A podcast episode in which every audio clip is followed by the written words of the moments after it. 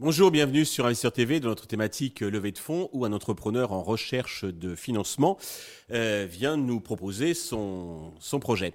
Aujourd'hui, en direct, en visio depuis Toulon, nous accueillons Dominique Palacci, le fondateur de SteamShop, SteamShop qui transfère les données par ultrasons. Euh, Dominique, bonjour. Bonjour.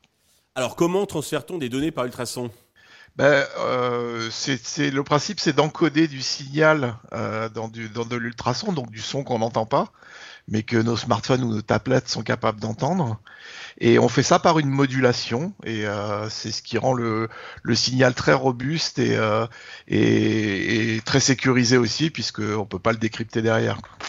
D'accord. Alors comment vous est venue l'idée euh, de, de, de, créer SteamShop Parce que vous avez fait une école de commerce, vous n'êtes pas ingénieur à la base. Absolument. Donc euh, oui, c'est moi qui pose des questions bêtes à chaque fois, mais euh, mais ça peut être utile aussi dans une équipe de techniciens.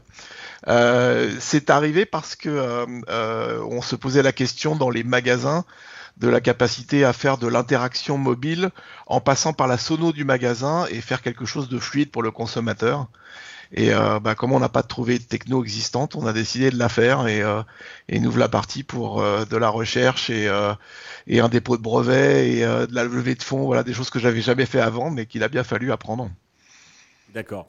Alors justement, c'est très innovant, donc vous n'avez peut-être pas de concurrent euh, totalement frontal, mais il y a des solutions qui existent. Est-ce que vous pouvez nous préciser votre positionnement, vos spécificités, les avantages qui vous permettent de vous distinguer des autres? Alors, en fait, c'est pas moi qui le dis, c'est Orange, euh, Orange Business Lab à Rennes qui a travaillé pendant deux ans sur le benchmark des techno-ultrasons existantes sur le, du transfert de données. On a des Américains, on a des Israéliens, on a des Anglais, des Indiens, et, euh, ils nous ont qualifiés comme étant la plus robuste et, euh, et, la seule capable à faire du multiplexage, donc à empiler des fréquences euh, séparément. Et, et, aussi en termes de distance, jusqu'à une centaine de mètres, on est fiable, là où les autres c'est plutôt 20-25 mètres. Donc ça nous ouvre le champ des possibles de façon très large par rapport aux solutions qu'on peut proposer. D'accord.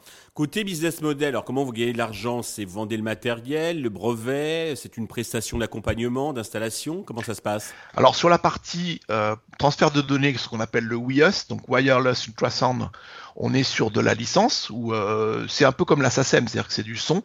Donc euh, on couvre des zones et il y a des droits d'auteur par rapport à la diffusion du signal.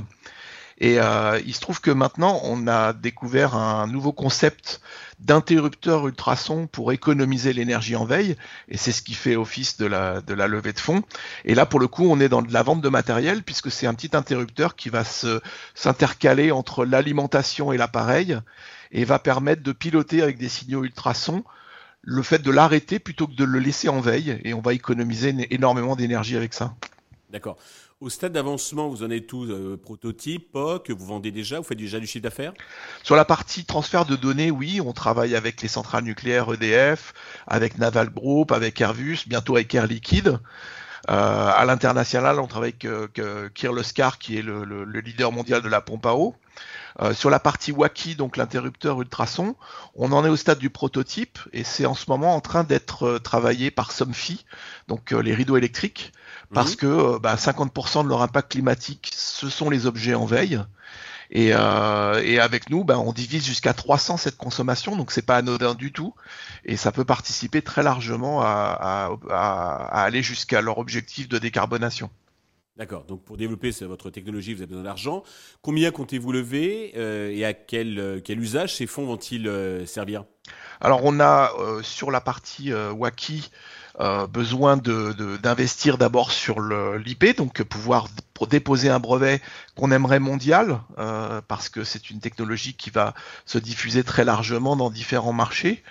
Et, donc on est sur une levée de fonds d'un million deux pour aller jusqu'à un produit industriel avec des certifications, pour euh, pouvoir embaucher les, les, les, commerciaux pour faire les premiers POC, les premiers clients, et, euh, arriver jusqu'à une phase d'industrialisation. On estime qu'en 2025-2026, on aura suffisamment de traction pour faire une deuxième levée de l'ordre de 5-6 millions d'euros de façon à créer notre propre usine de fabrication, donc ça devienne un projet industriel. Et, on a déjà la région sud qui est prête à nous, nous là-dessus, ainsi que la, BPI, et, avoir bah, un point de fabrication qui nous permette d'aller à l'international de façon très large. D'accord. Et cette première, cette première levée, sur quelle valorisation euh, et comment vous avez fixé le, montant? Alors, on, est sur une valorisation de 15%. Euh, c'est à peu près équivalent à la première levée qu'on avait fait en 2016. Euh, après, je, je suis pas tellement accro à la, valorisation. Je crois que c'est important d'aller vers un produit industriel rapidement.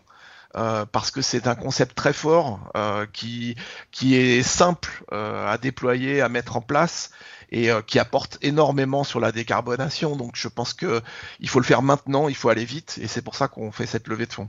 D'accord, c'est clair. Pour conclure, avez-vous un message particulier à destination des investisseurs qui nous regardent?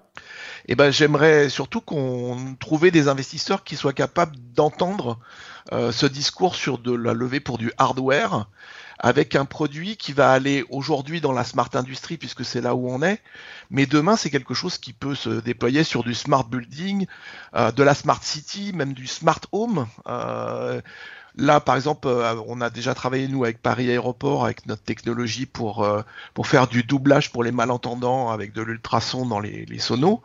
Ben, en utilisant la sono de l'aéroport, on peut allumer et éteindre des capteurs qui sont branchés en permanence alors qu'on a besoin que deux ou trois mesures par jour pour l'humidité, la température, etc. Donc on va économiser énormément d'énergie avec un, concept qui est très simple euh, et, qui est très fort.